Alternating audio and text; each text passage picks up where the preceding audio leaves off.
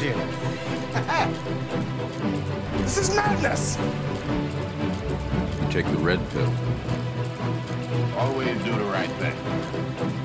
Ah, such fortune.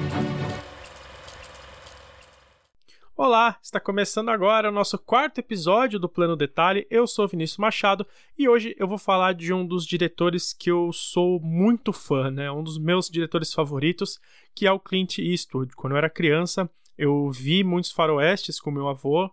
Meu avô foi um dos responsáveis por eu gostar tanto de cinema também. E a figura do Clint Eastwood me impressionava muito. A ideia de um personagem autoconfiante, era um cara extremamente impassível, extremamente impenetrável, me chamava muito a atenção e o Clint Eastwood praticamente foi o rosto que marcou a minha infância no cinema, assistindo em casa, né, as fitas com meu avô e junto com os filmes do John Wayne também. Mas aqui a discussão que eu vou trazer hoje não é sobre essa ideia do Clint Eastwood do passado, na época dos faroestes, na época dos filmes eh, em que ele era um cara extremamente agressivo, né, um matador extremo. Filmes daquela época eles carregavam uma virilidade, mas os filmes em que ele dirige são completamente diferentes. É, e eles são tão diferentes que eles mostram até uma certa ambiguidade com a própria posição política do ator, e eu acho que é mais ou menos isso que eu vou trazer um pouco para vocês hoje nesse plano detalhe.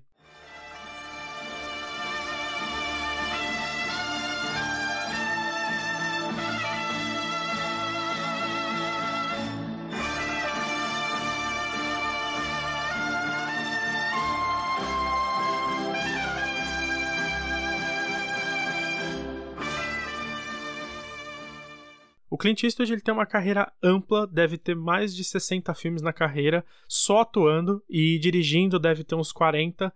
É praticamente impossível entender a cabeça dele porque ele é tão cheio de camadas que dá para fazer um podcast só sobre cada uma dessas suas facetas: o de ator, o de diretor e o de figura pública. O de ator é aquilo que eu falei no começo. É, ele começou tarde atuando, ele devia ter seus 35 anos. Uh, e ele virou a cara do Western Spaghetti, virou a cara do Faroeste, então tem um monte de clássico que estampa o rosto dele. Então, se você não lembra de nenhum ou não assistiu nenhum, eu recomendo que você veja a trilogia dos dólares, que é muito boa. Por um punhado de dólares, por uns dólares a mais e três homens em conflito. E os personagens dele nesse período eram praticamente os mesmos. Um cara que chega num vilarejo, aceita uma tarefa em troca de recompensa, ou só a tarefa em si, ele resolve tudo, mata um monte de bandido e vai embora. Isso pensando de uma forma bem grosseira, popular mesmo, que é a imagem que o cliente deixou no mundo todo. E tem também o perfil do Dirty Harry, que é um policial implacável, impiedoso, que é um cara extremamente agressivo e que tem muito do que é o perfil do Clint Eastwood atuando. Cara durão, que passa por cima das leis e das regras, não tá nem aí pro convívio social e ele julga tudo que ele vai fazer, tudo que ele faz, ele julga que é o certo a se fazer, independente de qualquer questão moral ou qualquer outra questão social. Então ele é o cara que ele vai passar por cima do que for para fazer aquilo que ele acha certo. É a personificação do individual norte-americano, a livre iniciativa, coragem, aquele espírito desbravador, uma autonomia, independência de Estado, é, uso da força para conseguir seu objetivo. E aí também entra agora o que é aquilo que eu vou falar, que é a figura pública, um pouco daquilo que ele acredita politicamente. E não é difícil achar por aí alguma entrevista dele ou até algum posicionamento político em que ele tem diversas relações com o Partido Republicano dos Estados Unidos. Para você ter uma ideia, acho que foi em 2012, ele apareceu numa convenção do Partido Republicano e ele simulou uma conversa com Obama. Só que nessa conversa a cadeira estava vazia, ele não estava falando com ninguém, e lá ele fala que ele se decepciona com Obama, que o Obama fez várias promessas e não cumpriu. E lá esse posicionamento, esse discurso que ele fez, né, fingindo estar conversando com Obama, foi muito criticado porque muitos consideraram extremo, muitos consideraram de mau gosto ou, ou coisas desse tipo. Então, ele tem sim algumas convicções políticas liberais, ele tem uma tendência ao conservadorismo. Em 2016 ele apoiou a eleição do Trump, mas ele é um cara que critica constantemente essa gestão do Trump, esse governo. Ele já disse que está cansado do governo republicano. No começo do ano, ele inclusive disse que apoiaria um candidato democrata. Então ele tem sim algumas nuances é bem interessante acompanhar esse lado político dele, porque ele tem opiniões, apesar de fortes, é sempre interessante ouvir também o que ele tem a dizer. I've got Mr. Obama sitting here. And he's. I, I just was going to ask him a couple questions. So, Mr. President, how do you uh, how do you handle uh, how do you handle promises that you made? You don't you don't have it, okay? Ele é bem ligado a essas questões políticas e, inclusive, ele já foi até prefeito de uma cidade na Califórnia chamada Carmel by the Sea, ou Carmel. Ela fica no condado de Monterrey ali. ele foi prefeito nos anos de 86 até 88. É meio bizarro uma história dessa. Tem alguns relatos sobre isso da época, mas é muito difícil de encontrar muitas opiniões sobre isso. Dizem que ele não foi tão bem assim, mas fica aí como informação e curiosidade. Clint Eastwood já foi prefeito de uma cidade nos Estados Unidos. Unidos. Did he fire six shots or only five? Well, to tell you the truth, in all this excitement, I've kind of lost track myself. But Ian, this is a 44 Magnum, the most powerful handgun in the world, and would blow your head clean off. You've got to ask yourself one question. Do I feel lucky? Well, do you, punk?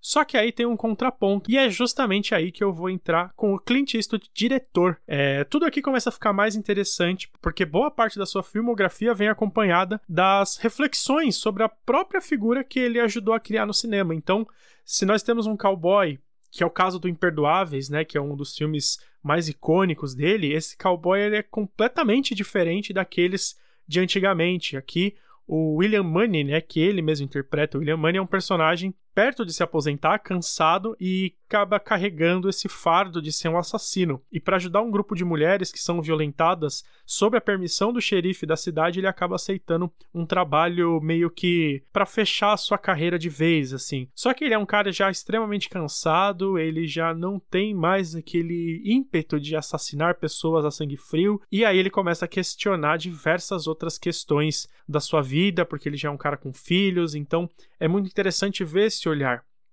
You beat William Money out of Missouri. Killing women and children. That's right. I've killed women and children. Killed just about everything that walks or crawled at one time or another. And I'm here to kill you, little Bill.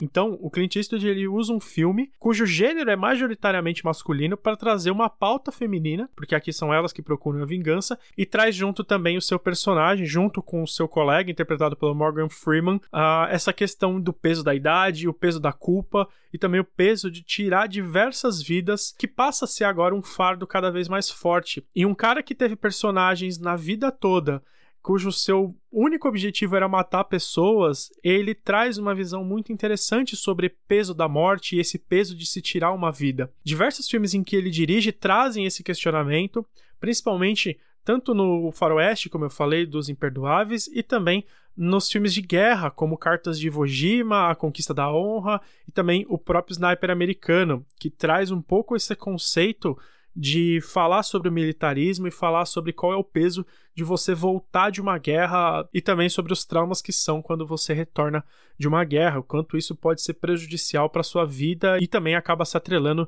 num comportamento geral de uma nação que é os Estados Unidos. Ele também trata, por exemplo, sobre Meninos e Lobos, a cena em que o personagem do Champagne tem que matar o seu melhor amigo é extremamente pesada, também é um peso muito forte.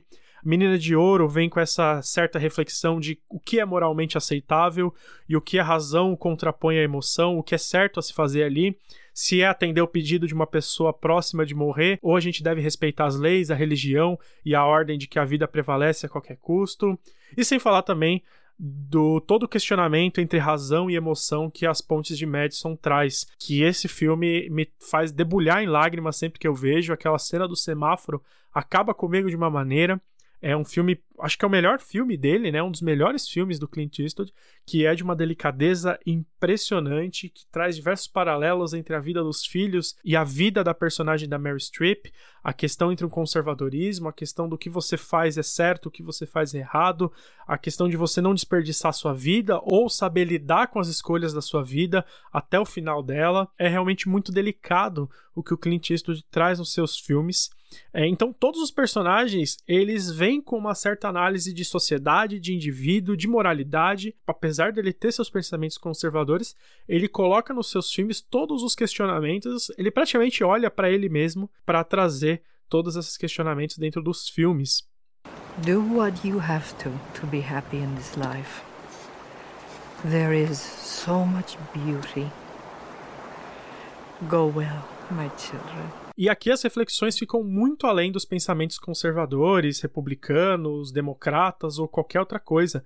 É, aqui ele tenta trazer o mínimo de maniqueísmo possível, ele não tenta definir o que é bom ou o que é mal, e ele também faz com que você interprete da forma que você quiser uh, esses conceitos que ele traz no filme. Então, um dos filmes que eu vou trazer aqui é o próprio Gran Torino, que é um dos meus favoritos, e conta a história de um veterano de guerra que vive em Detroit para quem não sabe, Detroit era uma cidade que por muito tempo foi centro das grandes empresas nos Estados Unidos.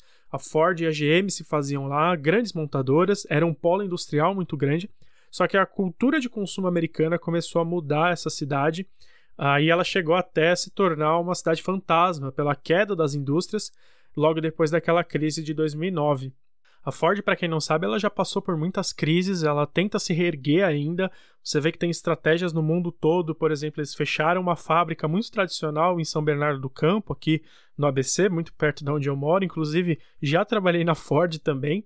É, então, num mundo em que o consumo mudou, a Ford ficou parada no tempo, e é muito interessante ver como lá atrás o diretor já tratava essa decadência como uma forma de conceituar a sociedade americana. E dentro de Gran Torino, o personagem do Clint Eastwood ele interpreta um ex-militar que uma das únicas coisas que restou na vida dele foi um Ford Gran Torino 72. E olha como é legal essa relação. Um cara que mora em Detroit, veterano de guerra da Coreia, viúvo, que só tem um carro de 72 como sua grande paixão. Os dois ali são praticamente peças de museu, né? Não à toa que o filme chama Gran Torino. É a partir daqui que a gente vê a decadência da sociedade americana num comportamento e até de potência. I'll call you in a few and see how you're doing.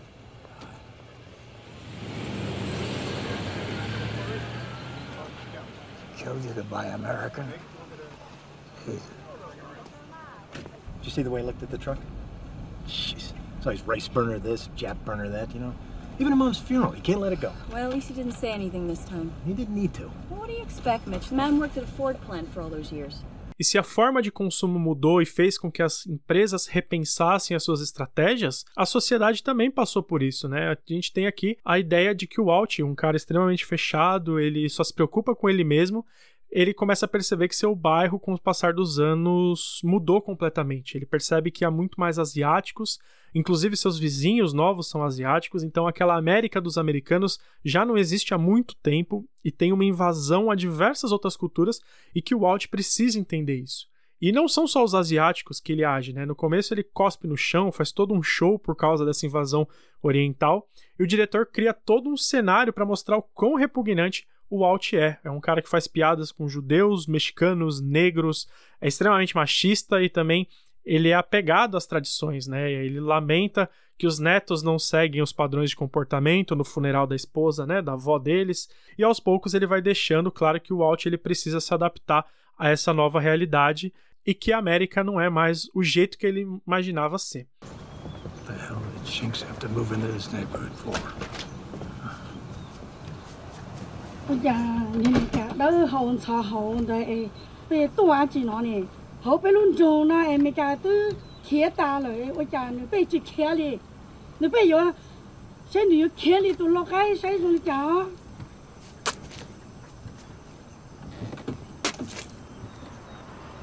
E é bem interessante, se você puder ver o filme depois desse podcast, como ele mostra essa adaptação do Walt pelos planos fechados no rosto dele de como antes ele era um cara raivoso, como eu falei no começo, ele cospe no chão, ele tem todo um showzinho ali no quintal falando sobre os asiáticos, e depois esses resmungos típicos do Clint Eastwood vão diminuindo gradativamente ao longo do filme. Essa feição vai se tornando uma feição de dúvida, porque ele vai conversando com o povo asiático, que é um povo que veio das guerras do Vietnã, um povo que veio meio que fugido da China e se identifica com alguns mesmos ideais. E aí também entra um pouco da concepção conservadora que eu disse do Clint Eastwood.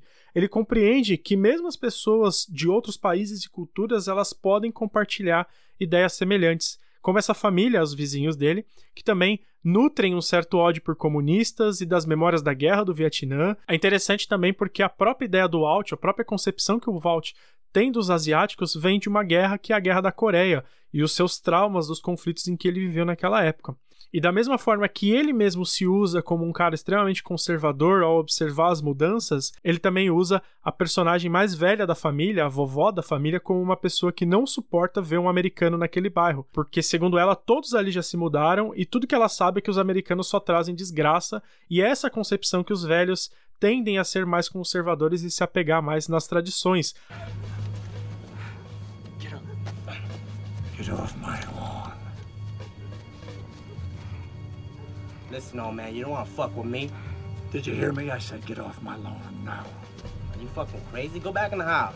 Yeah, I blow a hole in your face and then I go in the house. And I sleep like a baby. You can count on that. We used to stack fucks like you five feet high in Korea. Use you for sandbags.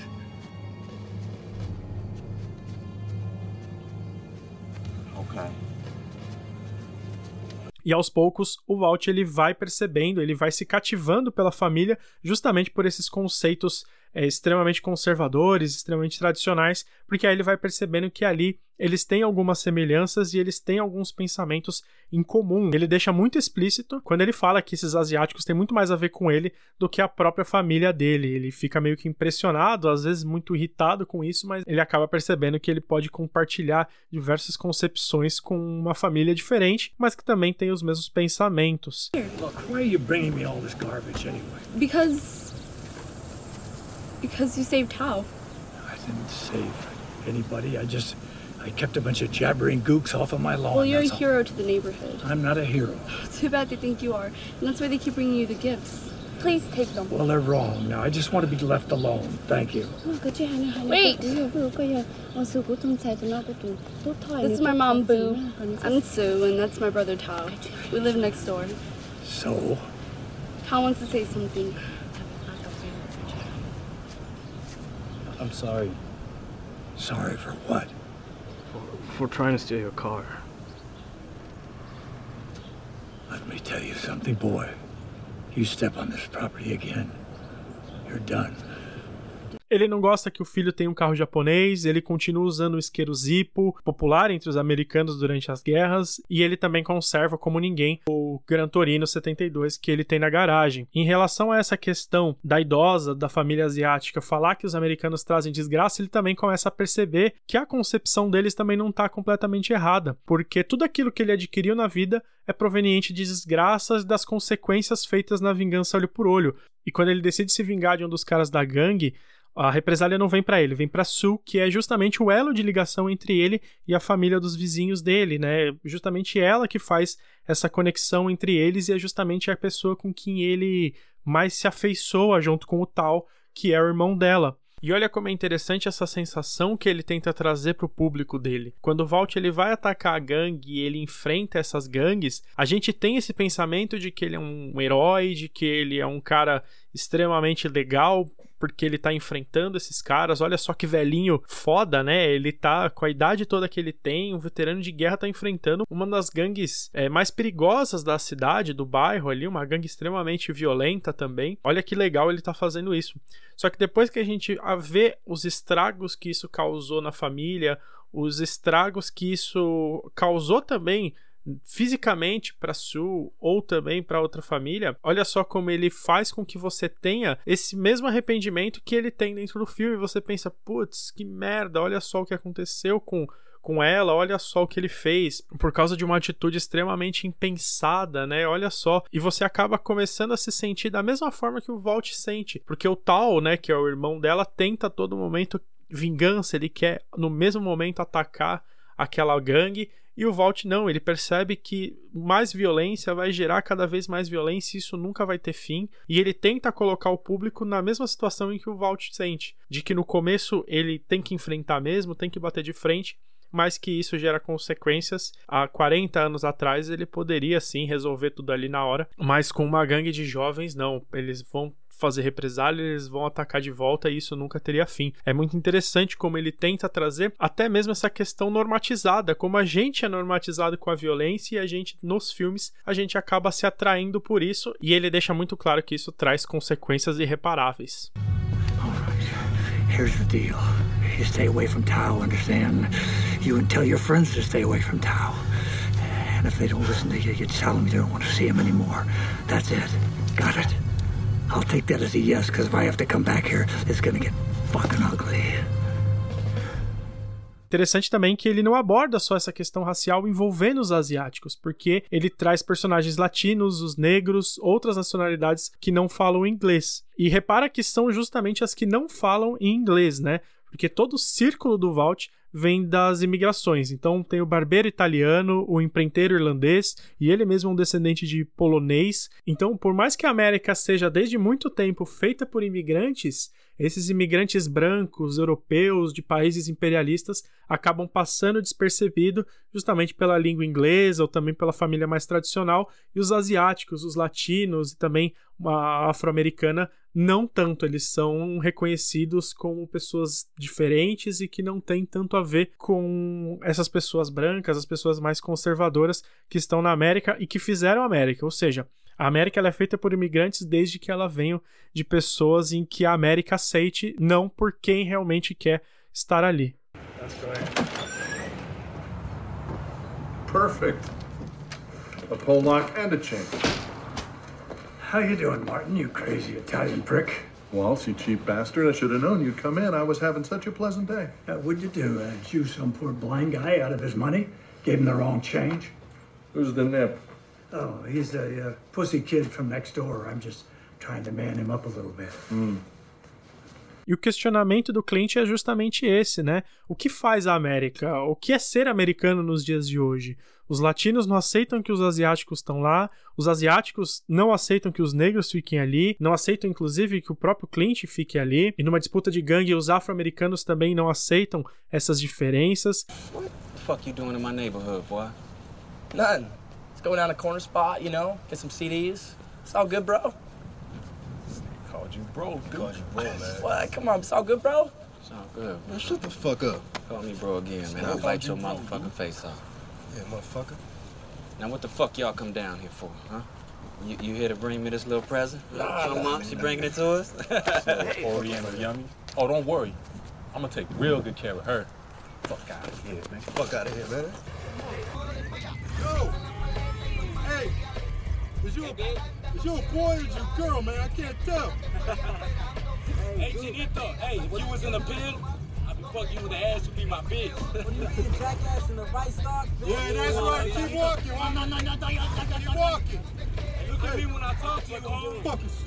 E eu também tem até um questionamento aqui que eu acho muito pobre quem considera que Gran Torino é um filme do Branco Salvador, o White Savior. Aqui o Walt ele não tem redenção alguma, ele continua com todos os seus problemas, todos os seus preconceitos, todos os seus conceitos sobre as outras pessoas, mas pela afeição que ele criou pela família de asiáticos, pela família Mong, ele se sacrifica para dar uma tranquilidade a eles e também ao bairro que sofre com essas gangues. Então, ele tem total noção do que ele tá fazendo aqui. Ele sabe exatamente quem é o seu personagem e o que ele quer, e a redenção ou se redimir de seus preconceitos não estão incluídos naquilo que ele quer. Ele não tá preocupado em redimir seus preconceitos, ele não deixa de ser um cara preconceituoso, ele não deixa de ser um cara um tanto quanto condenável, mas ele também é um cara que se afeiçoou a uma família, ele percebeu que o conservadorismo e percebeu que tem pessoas de outras nacionalidades que partilham do mesmo pensamento dele, mas ele acaba sendo obrigado a aceitar isso e entender que isso faz parte da nova América. Ao longo do filme, essa multicultura vai se consolidando,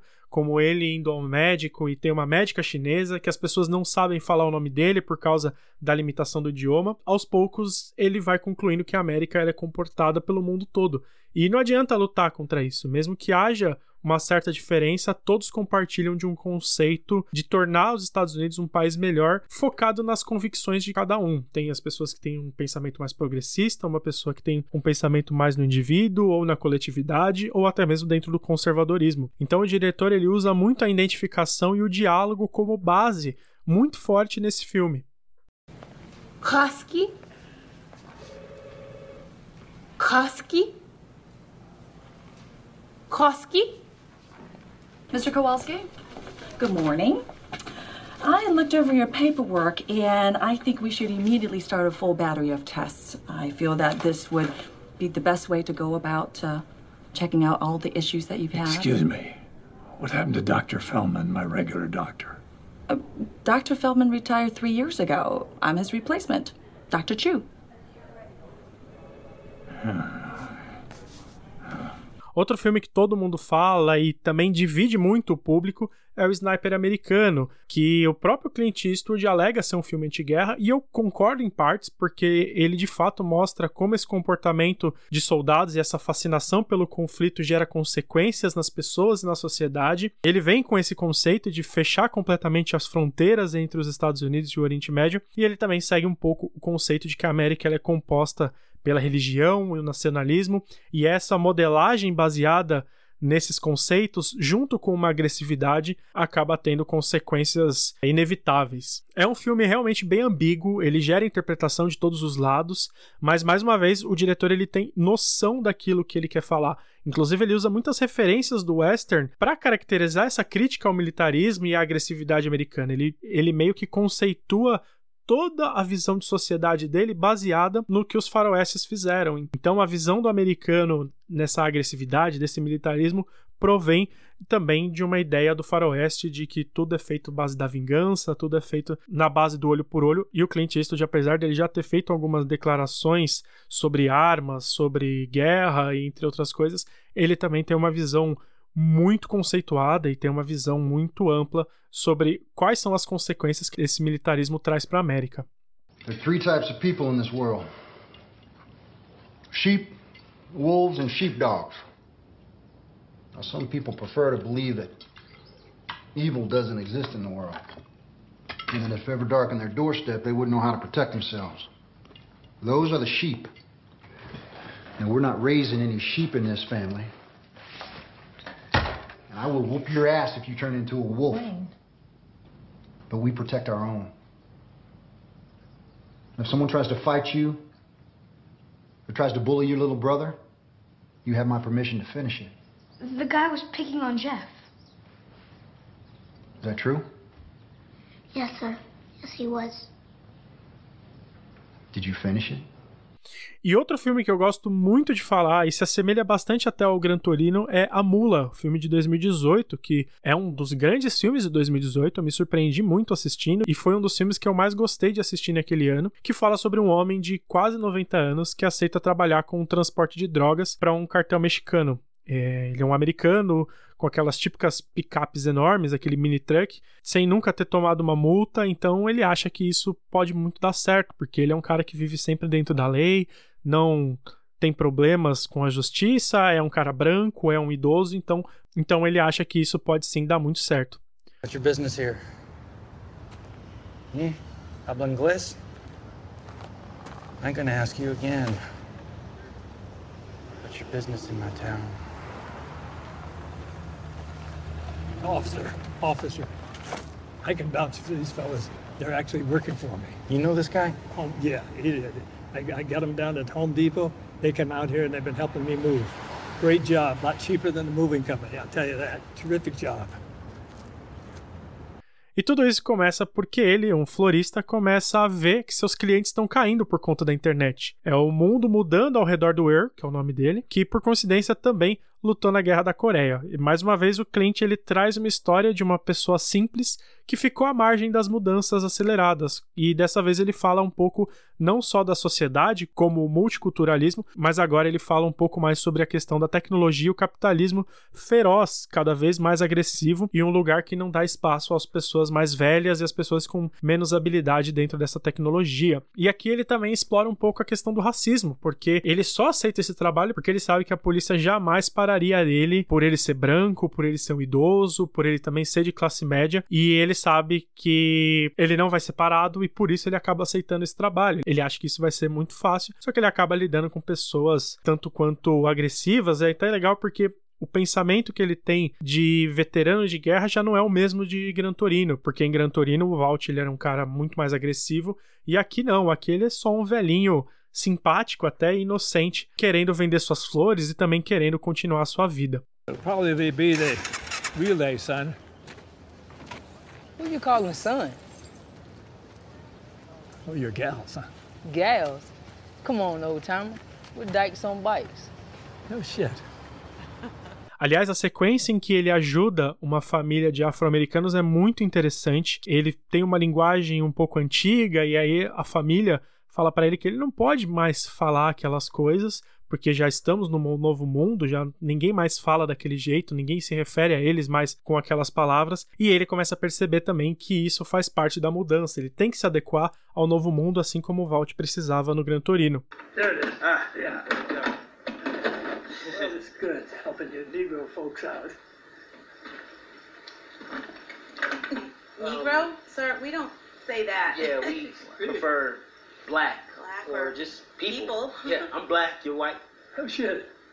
Yeah, no shit. E além dele falar sobre esse tema de mundo novo, de novos conceitos, de novas culturas, ele também aborda de como esse sonho americano, esse padrão de viver americano, já está entrando numa, numa rota de colisão, já é um padrão um tanto quanto falido. As relações familiares são falidas, porque ele lida muito mal com a família, justamente por conta do trabalho, dessa fixação por trabalho. As formas de gerar emprego são extremamente decadentes. E aqui eu acho que uma das coisas mais interessantes é o próprio Clint Eastwood olhando para sua carreira, né? Ele não manteve seus relacionamentos na vida, ele teve algumas esposas, ele tem diversos filhos, mas ele nunca parou de trabalhar e ele também percebe que o cinema vai se mudando, né? O cinema vai se moldando. É bem interessante como ele olha para dentro, ele olha para ele mesmo nesse filme. Eu posso até interpretar o personagem dele como uma visão dele mesmo, né? Essa talvez uma culpa por ter abandonado tudo para ter uma carreira sólida no mundo das flores e também no mundo da direção, né? O personagem dele é um florista, como eu falei. É, essa culpa ela é constante no filme todo. Ele anda pelos Estados Unidos vendo essa decadência de geração, de como tudo muda constantemente, que ele precisa ter um celular e as injustiças fazem com que alguns acabem ficando para trás sem assistência ou sem a menor empatia com quem realmente está sendo deixado para trás. Earl. Earl. Mr. Stone, you should talk to your attorney. Earl, don't do this. Earl. Guilty, Your Honor. I did it. Mr. Stone, are you pleading guilty on all charges? Yes. Então eu vejo como A Mula um dos filmes mais intimistas e um filme extremamente atual e que conversa com a nossa sociedade e mostra como um cara assim como os outros filmes, é, que cada um retrata um pouco mais a sua época, esse filme ele mostra muito mais a visão do Clint sobre a sociedade atual. A Mula ela tem diversas críticas interessantes sobre como essa América que muitos pregavam no passado não existe mais, ah, e a dificuldade de tentar ser alguma coisa, sendo que você está sendo deixado para trás e tentar se atualizar em relação a isso. Ele olha muito mais para as pessoas da sua geração em relação ao, ao, novo mundo e em relação também às mudanças que tanto o seu país quanto o mundo todo passa e o medo dessas pessoas de ficarem para trás e fazer com que isso engula eles de uma forma quase que inevitável. O Clint Eastwood ele pode ser um conservador, por ser um republicano, mas é um cara que tem uma sensibilidade e a capacidade de reconhecer as mudanças é, são muito impressionantes. Ele faz isso olhando para o próprio umbigo, ele admite que aquilo que ele mesmo acreditava no passado não existe mais. É realmente eu acho que ele é um dos grandes gênios que o cinema tem hoje. É um cara que já tá na casa dos 90 anos, mas com uma lucidez absurda, com uma inteligência e uma genialidade muito acima da média e também, como eu falei, uma sensibilidade que muitas pessoas com um pensamento progressista não têm, inclusive. Ele é um dos caras mais sensíveis do cinema, é um dos caras que mais sabe observar a sociedade como um todo e transparecer isso nos filmes dele. Tomara que ele tenha muito mais tempo de vida e que ele possa nos trazer produtos tão impressionantes como Sniper Americanos, Imperdoáveis, Gran Torino, A Mula e entre outros filmes que são extremamente críticos e analíticos em relação à sociedade americana. Eu fico por aqui, não deixa de compartilhar com os seus amigos, compartilha nas redes sociais. Quem quiser me seguir, Vini Machado no Twitter e Vini Machado 01 no Instagram. E as duas músicas que você ouviu nesse episódio, tanto a no começo quanto essa que você está ouvindo agora, são duas homenagens a Ennio Morricone, o gênio que nos deixou esse ano de 2020. As duas fazem parte da trilha sonora de Três Homens em Conflito, um filme que conta com a participação também do Clint Eastwood. E no próximo episódio nós vamos falar sobre as personagens femininas de Quentin Tarantino. Um grande abraço e até a próxima.